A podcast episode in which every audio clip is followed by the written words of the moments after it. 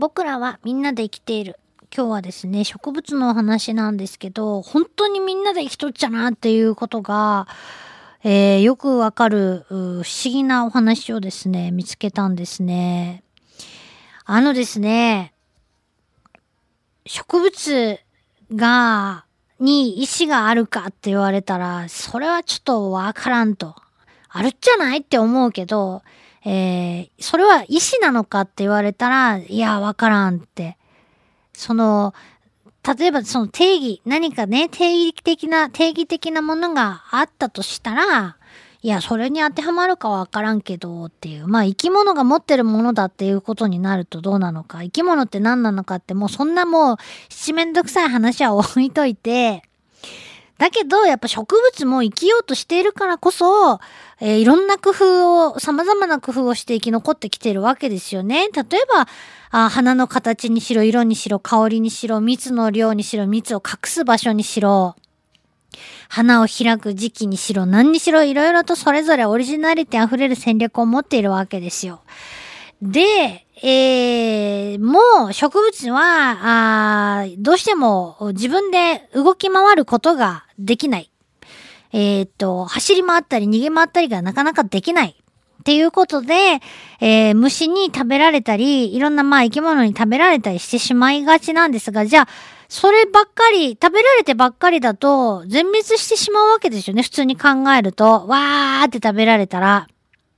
植物がいっぱいそこにあって、わーっていろんな虫とか動物が食べて、それが育って、わーってみんなまた子孫残したら、またわーって食べられて、よくそれでバランス取れてんなと。なんで植物が食べ尽くされないのかなっていうね。まあ、疑問も湧いてくるわけなんですよ。で、ここにすごい秘密がどうやらあるぞという話で、以前、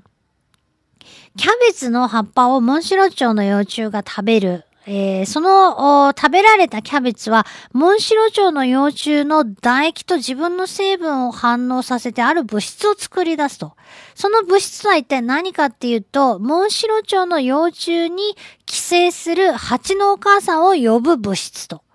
モンシロチョウの幼虫に、要は自分を食べる相手に寄生する、えー、蜂っていうのは、キャベツにとってみれば、すごい強い味方になるわけですよね。えー、たとえ自分は食べられたとしても、次の世代、えー、まで食べられないためには、今ここでこのモンシロチョウの幼虫にはですね、生き延びてもらわない方がいいと。いうことにもまあなり、なりうるわけで、えー、すごい話だなと。キャベツ自身をただ人間が、あナイフなどで傷つけてもその蜂のお母さんを呼ぶ物質は、えー、出来上がらないと。えー、モンシロチョウの幼虫の唾液、かじられることによって、それが、あきっかけとしてね、蜂のお母さんを呼ぶ物質が出来上がるんだと。びっくりするよ、もう、と思ってたんですけど、さらにっていう話なんですね。えー、あるその虫が葉っぱを食べているときに、その食べられている葉っぱがあ物質を作る。今みたいな話でね。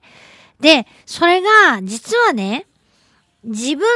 をの身を守るためだけじゃなくて、周りの植物、しかも種類を超えて、えー、周りにいる植物にも、あの、虫に食べられてますけどっていうことを、えー、伝えていると。いうことが分かったっていうんですよね。なんじゃと思うんですけど、要するに警戒警報を食べられた植物が出すと。で、それを、その、周囲の植物が受け取ると、何が起こるかっていうと、幼虫が嫌う化学物質の濃度が高まるということが分かったということなんです。まあ、現象として、えー、起こったと。で、これがそのさっき言ったように同じ種類の植物の間で起こるんじゃなくて、え種を超えて全然関係ない種類の植物でもその情報が伝わっているようだということがね、分かってきたと。えー、それを実証する実験結果もいくつか得られているということなんです。どういうことかなっていうと、この私が今参考にしている本は、植物は考えるという本なんですけど、東京大学総合研究博物館教授の大場秀明さんという方が書いてあって、たまたま別の植物の本も、実はなんか似てるなと思ったら、あのー、似てるなっていうかね、書き方、表現の仕方ですよ。同じ方が書かれてある本を偶然持ってたんですけど、あの、要するに、俺は食われたけど、お前は食われるのよっていうコミュニケーションをどうやら交わしているんじゃないかということなんです。えー、これはね、何のためにって思うんですけど、面白いなと思うんですけど、あのですね、食べられたら困る時期。要するに葉っぱを全部食べられてしまうと、その後の植物の活動にはすごい大きな影響が出るわけですよね。えー、それで、やばいっていう時に、その防御体制を素早く構築すると。こういう能力で、えー、植物は葉っぱをスムーズに広げることができたり、それによってまあ、栄養を自分の中で作り出すことができたりと。えー、で、その場の、その場での維持ですね。それをより安全に測っていくことが可能になるということなんですが、えー、要は、要はというか、あそれとですね、こん、どういうことかっていうと、まあ、昆虫などに葉っぱを食べる、食べられることをですね、簡単には許さないと。えー、好き勝手はさせないぞと、いうことがね、できる。それは何につながるかっていうと、昆虫の大量発生をコントロールすることにつながるということなんですよ。こんなこっちゃと思って。わーって、あのね、どういうことかっていうと、俺食われたけ、みんな気をつけてって、虫おるよっていうのを植物が出して、それを周りの植物が受け取ると、うっせえ、あの、やばいやばいっつって、これは食べられちゃ困るというような成分を高めると。昆虫が嫌う成分を体内で高めるということが分かってると。それでまあ、昆虫に好きに飼って食べられないようにして大量発生を防ぐと。いうようなことにつながってるという話なんですね。で、いやいやいや、最初からその成分高めときゃいいやんって思うんですけど、簡単に、ずっとその状態を保つこと自体がやっぱ植物にとっては大変なことなんじゃないのかなと思うんですよ。生きること以外に、生きるというか生命維持をするえー、ただそのそこに立って、えー、生きて、えー、命をつないで、えー、とりあえず続けていく、生きていくことを続けていくこと以外のエネルギーを使うわけですから、植物にとってもまあ大変なことなんだろうなと思うんですね。なので、できるだけそういう、うことを、あの、常に常にこう警戒レベルを高めてるんじゃなくて、やばいっていう時だけ、えー、稼働するようになってるのかなと思うんですけど、じゃあなんでその、種類が違うのに言葉が通じてんのかっていうことがね、まあ一つの疑問として湧いてくるわけです。実は、その植物が特殊な化学物質を、こ、これは、あの、やばいっていう時には別のとっておきのやつがなんか出てるとかじゃなくて、えー、たくさんのいろんな種類の化学物質をあの、自分の中で作ってるわけじゃなくて、ごく限られた種類の化学物質を使って、その用途によって濃度を濃くしたり薄くしたりそうやって調節することで、えー、言葉、言葉というかまあシグナルにして、えー、いるんじゃないかって考えられてるんだそうです。うわ、すごいと思って。この時はこれ、あの、例えば虫に食べられたらこれとかね、えー、ボディーガード呼ぶときはこれみたいな、いろいろこう、使い分けしてたら、やっぱそれだけ大変だし、周りのみんなにも分かりづらくなったり、あれ何やったみたいね、なるんだろうなと思うんですけど、みんな持ってる共通の成分を、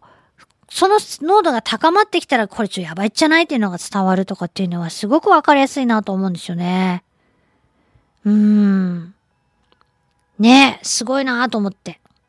そういう情報を発信する能力、そしてそれを受け取る能力が植物にあるっていうこと自体、ちょっともうびっくりしちゃうなと思うんですけど、でもそういうのがあったからこそ、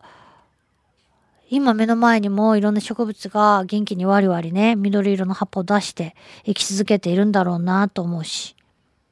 ね。でね、面白いことに逆にその、えー、やばいよやばいよ情報を含んだ化学物質は普段濃度が低い時はむしろその幼虫たちの食欲をそそる濃度になってしまうっていうようなこともあると。だけど、えー、やばいよモードになった時は、あその虫、食べた虫が死んでしまうことさえあるということなんですね。えー、で、どういうことかっていうと、食べられなくても困るし、食べられすぎても困るっていうことなんです。なんで？って思うけど、一見そう思うけど、幼虫はいずれ成虫になるんですよね。で、どうなるかっていうと、花粉を運んでくれたりする大事なパートナーに将来的にはなり得るっていうことなんですね。多分そういうことだと思うんです。なので、ちょっと食べられるけど、食べられすぎたら、まあ、お前調子乗んなよっていうのが、ちゃんと使い分けられてるってことなのかなと思って。ってことはですよ、ほんと生き物は、植物に、かなり、いいようにって言ったら変ですけど、基本なんか植物みたいなね。えー、さすが自分でエネルギーを作り出せれる生物だなと思ってね。なんか進化した生き物な気がしてきました。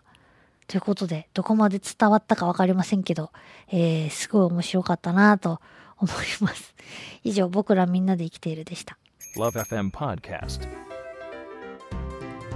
LoveFM のホームページでは、ポッドキャストを配信中。あの時聞き逃したあのコーナー。気になる DJ たちの裏話。ここだけのスペシャルプログラムなどなど続々更新中です。現在配信中のタイトルはこちら。Words around the world 僕らはみんなで生きてるプサンホットラインミュージックプライマリー for Podcast 君が世界を変えていく。ハピネスコントローラー。浦田健士ロール。スマートフォンやオーディオプレイヤーを使えばいつでもどこでもラブ FM が楽しめます。私もピクニックの時にはいつも聞いてるんですよ。LoveFM Podcast. ちなみに私はハピネスコントローラーを担当してます。聞いてね